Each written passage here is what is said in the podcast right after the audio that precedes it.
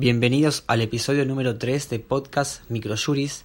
en donde realizaremos un resumen de la tercera semana del mes de agosto del año 2018, comentando las novedades jurídicas más interesantes trabajadas por la editorial. En primer lugar, vamos a hablar de un fallo del juzgado de primera instancia en lo civil de personas y familia de Tartagal,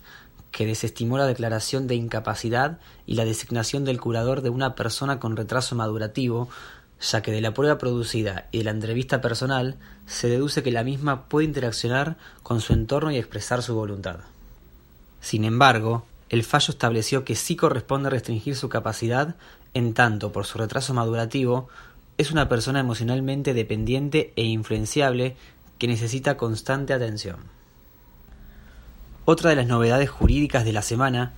es un fallo de la Suprema Corte de Justicia de la provincia de Buenos Aires que estableció que el hecho de que la empleadora demandada por despido por causa de embarazo sea una obra social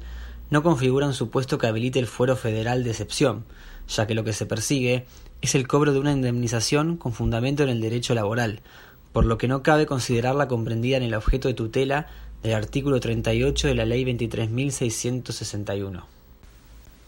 Por otro lado, un fallo de la Cámara de Apelaciones en lo Civil y Comercial de Resistencia concluyó que un hospital público de esa provincia es responsable ante el daño sufrido por la actora que se había internado para dar a luz a su bebé,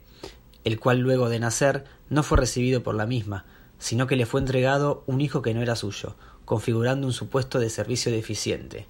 Sin perjuicio de que el hecho tuvo lugar sin mala fe y pudo solucionarse relativamente en forma rápida, ocasionó una lesión dañosa a los actores.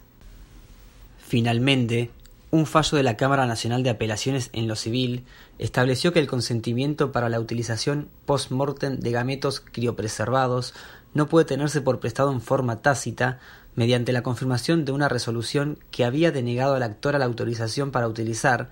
en un tratamiento de fertilización asistida post-mortem, los gametos criopreservados de su pareja fallecida, ya que no puede tenerse por prestado el consentimiento del fallecido debido a que en el formulario de depósitos de los gametos su padre invocó ser tutor del nombrado y esa representación era inexistente pues este último contaba con plena capacidad y lucidez.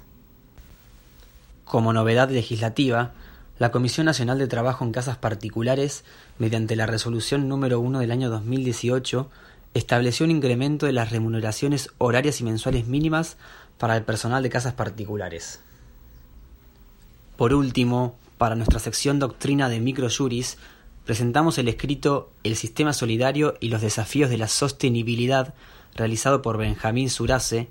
el cual se trata el tema del sistema de obras sociales nacionales en la Argentina y de cómo el mismo padece el desapego de políticas orientadas a los principios fundacionales de solidaridad y equidad. De esta manera, damos por finalizado el resumen de la tercera semana del mes de agosto del año 2018 de Podcast Microjuris. Para más información, recomendamos acceder a nuestro sitio web aldiaargentina.microjuris.com. Muchas gracias.